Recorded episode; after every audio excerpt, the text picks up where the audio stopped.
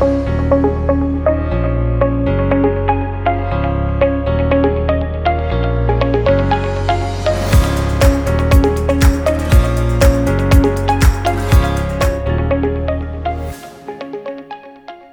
mi familia, bienvenidos a Piedra Angular, un podcast presentado por Global Grace Ministries. Este es el sexto episodio de nuestra serie Puertas Abiertas. El episodio de hoy se titula La puerta de las heridas emocionales. Como siempre, yo soy Francis Hueso y es siempre un placer estar con ustedes. Si han estado disfrutando de la serie hasta ahora o si tienen preguntas al respecto, envíenos un correo electrónico a info globalgraceministries.com. Permítame comenzar este episodio definiendo lo que es una herida emocional. Una herida emocional es básicamente una experiencia traumática que marca nuestras almas. Es una experiencia o un conjunto de experiencias negativas que causan dolor a un nivel psicológico profundo. Google lo define como un dolor duradero que a menudo involucra a alguien cercano como un miembro de la familia, un cónyuge, un mentor, un amigo u otras personas de confianza. Tu alma también puede ser herida por ofensas, traición, cualquier tipo de abuso o extrema necesidad o pérdida. Antes de que comencemos a desempacar este tema, necesito decirles que es imposible que un ser humano no experimente varios tipos de heridas emocionales a lo largo de su vida. De hecho, debido a que vivimos en un mundo roto, somos constantemente bombardeados con oportunidades para sufrir. Jesús nos dijo en Lucas 17.1 que era imposible que no vinieran tropiezos. Pienso que debido a que los demonios viven en la oscuridad y en el dolor, ellos son atraídos por el dolor, al igual que algunos tiburones se sienten atraídos por la sangre. Creo que los demonios se sienten atraídos por el dolor porque les encanta hacer sufrir a los humanos. Claro que ellos disfrutan hacer esto porque saben que el sufrimiento humano hace que Dios sufra porque Él nos ama. He visto a personas maravillosas y amorosas ser lastimadas por alguien y ese dolor transforma a estos individuos en personas amargadas y antipáticas. Para empeorar las cosas, las personas lastimadas tienden a lastimar a otras personas. Recientemente escuché que uno de mis sobrinos, que quiere entrar en el campo de la justicia forense, obtuvo un proyecto escolar para estudiar la vida de un asesino en serie. Tuvo que elegir a uno de los muchos asesinos en serie que aquí en Estados Unidos son famosos y bien conocidos, y tenía que hacer una presentación sobre este individuo. Por eso comencé a leer la biografía de algunos de los más famosos asesinos en serie, y no me sorprendió al ver que casi todos provenían de hogares terribles y tenían padres malvados o destrozados. Te digo que las personas rotas rompen a otras. Acompáñenme a Primera de Samuel 18 y vamos a leer los versículos del 8 al 11. Esto hizo que Saúl se enojara mucho. ¿Qué es esto? dijo. ¿Le dan crédito a David por diez mil y a mí solamente por miles? Solo falta que lo hagan su rey. Desde ese momento Saúl miró con recelo a David.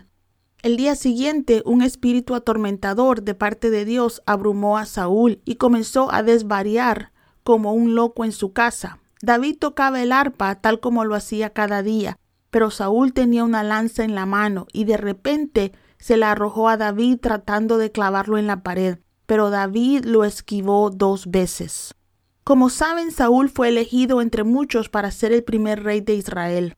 Por orgullo, inseguridades y ambición, pecó contra Dios y entre otras cosas ofreció sacrificio cuando no se suponía que lo hiciera. Por eso perdió el trono de Israel y Dios escogió a David para ser su sucesor. Las escrituras que acabamos de leer nos dicen que a causa de su pecado abrió su alma al diablo y trató de matar a David, que era completamente inocente. Mis amigos, a veces cuando no nos ocupamos de nuestras emociones, de nuestras heridas, causamos dolor a otros.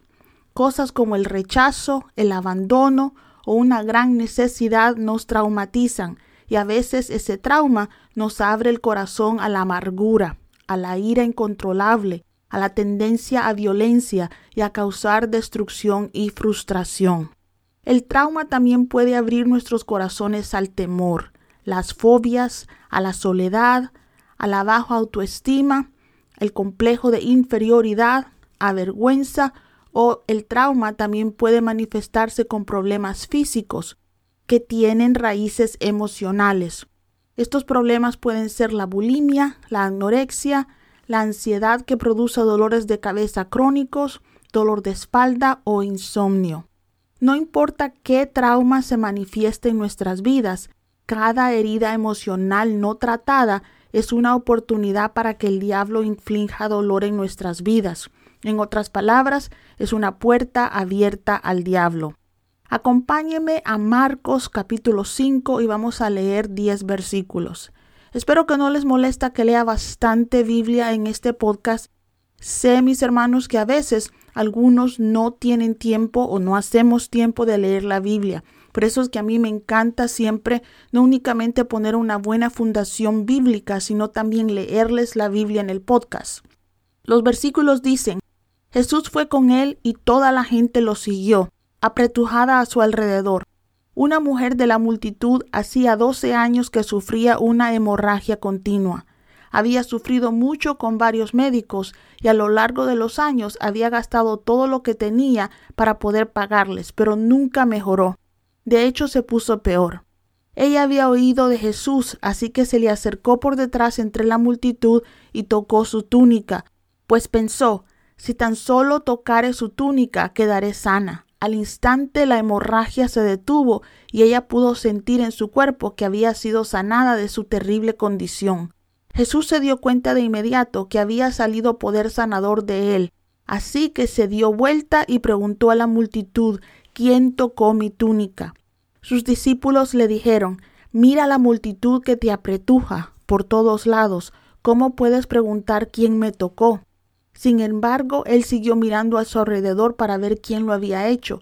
Entonces la mujer asustada y temblando al darse cuenta de lo que había pasado, se le acercó y se arrodilló delante de él y le confesó lo que había hecho. Y él le dijo, Hija, tu fe te ha sanado, ve en paz se acabó tu sufrimiento. Esta es una de mis historias favoritas en la Biblia que habla de sanidad emocional. Como saben, esta mujer había vivido con el problema físico durante 12 años. Durante 12 años había sangrado y por ese sangrado se le consideraba impura, lo que significaba que la gente no podía tocarla. ¿Se imaginan cómo se sentía esta pobre mujer? Creo que todos podemos simpatizar un poco más con ella ahora que hemos estado viviendo con el COVID. Aquí en los Estados Unidos la gente tuvo que mantener la distancia social por más de un año y muchos no pudieron abrazar a sus seres queridos por miedo a infectarlos. Todos hemos visto fotos de personas que no habían sido abrazadas en meses y no sé ustedes, pero me conmovió mucho ver fotos de personas abrazando a sus seres queridos por primera vez en mucho tiempo. Todos sabemos cómo el contacto humano es curativo. ¿Se imaginan cómo se había sentido esta pobre mujer? Por 12 años tuvo que mantenerse alejada de las personas, incluso de sus seres queridos. La Biblia nos dice que después de tocar la ropa de Jesús fue sanada físicamente, pero eso no significaba que su dolor emocional había sido sanado. Incluso después de que su cuerpo fue sanado, todavía tenía dolor. Esto, mis queridos amigos, es lo que sucede con muchos cristianos cuando vienen a Cristo. Son liberados de la esclavitud del pecado, pero eso no significa que el dolor que el pecado trajo a sus vidas ha sido tratado. Sí, sus pecados han sido perdonados, pero todavía necesitan sanidad para su alma. Jesús sabía esto y por eso no siguió caminando. Sabía quién lo había tocado pero necesitaba lidiar con las heridas emocionales de la mujer. Vayamos a Salmos 23 y vamos a leer del 1 al 3, que dice, El Señor es mi pastor, no estaré en necesidad. Me hace descansar en verdes pastos, me conduce junto a aguas tranquilas. Él restaura mi alma, me guía por sendas de justicia, por causa de su nombre. Hijo de Dios, nuestro Padre Celestial, está en el negocio de restaurar almas. Él es asombroso haciendo eso. Jesús tomó el tiempo para restaurar a esta mujer. Al llamarla hija, se hizo cargo de toda la vergüenza que había estado cargando esta pobre mujer. al prestarle atención y hablar con ella, lidió con los años de rechazo y soledad que había sufrido. Y al perdonar sus pecados, él quitó su culpa y con un simple acto de amor, ella fue restaurada. Fue restaurada a la sociedad, cerrando así Jesús cada puerta o cada punto de acceso que Satanás podría haber usado para entrar y salir de esta mujer. Hace unos años tuve la oportunidad de ayudar a una amiga a orar por una mujer que amaba a Dios y nos estaba ayudando en un proyecto. No siempre oramos con nuestros voluntarios, pero en este proyecto en particular tuvimos la oportunidad de hacerlo. Yo conocía a esta señora desde algún tiempo, pero mi amiga la acababa de conocer y no sabía nada sobre ella o sus antecedentes. Ella comenzó a orar por la dama y en medio de su oración comenzó a profetizar sobre ella y comenzó a lidiar con la vergüenza y la culpa que esta dama había estado cargando durante años. Había tenido dos abortos antes de ser cristiana y eso le estaba afectando. Nadie sabía que estaba lidiando con eso y cuando finalmente se liberó de ese dolor, se transformó. Se podía ver su alegría en su rostro. Ella sabía que sus pecados habían sido perdonados cuando vino a Cristo, pero ella todavía estaba cargando con el peso de ese pecado y Satanás se aprovechaba de eso y la torturaba. Mi amigo, no tienes que vivir con el dolor que el trauma de tu pasado te ha causado. No importa si ese dolor es por años de abuso físico, emocional o sexual, o por vivir en extrema pobreza o soledad. Jesús puede sanar cada dolor la psicología nos enseña a vivir con nuestro dolor, pero Jesús no murió para que podamos vivir con nuestro dolor. Él murió para que podamos tener una victoria y una vida abundante. Voy a quedarme aquí pidiéndoles que no se pierdan el episodio de la próxima semana porque vamos a discutir cómo liberarnos del trauma y del dolor. Por ahora quiero dejarlos con esperanza. Vayan conmigo a Filipenses 4, versículos del 6 al 7, que dice, no se preocupen por nada, en cambio, oren por todo. Díganle a Dios todo lo que necesitan y denle gracias por todo lo que Él ha hecho. Así experimentarán la paz de Dios que supera todo lo que podemos entender. La paz de Dios cuidará su corazón y su mente mientras vivan en Cristo Jesús. Muchas gracias por escuchar nuestro podcast. Si tienen preguntas o si desean suscribirse a nuestra palabra de la semana, lo cual es un devocional semanal, visiten nuestro sitio web globalgraceministries.com. Dios me los bendiga y hasta pronto.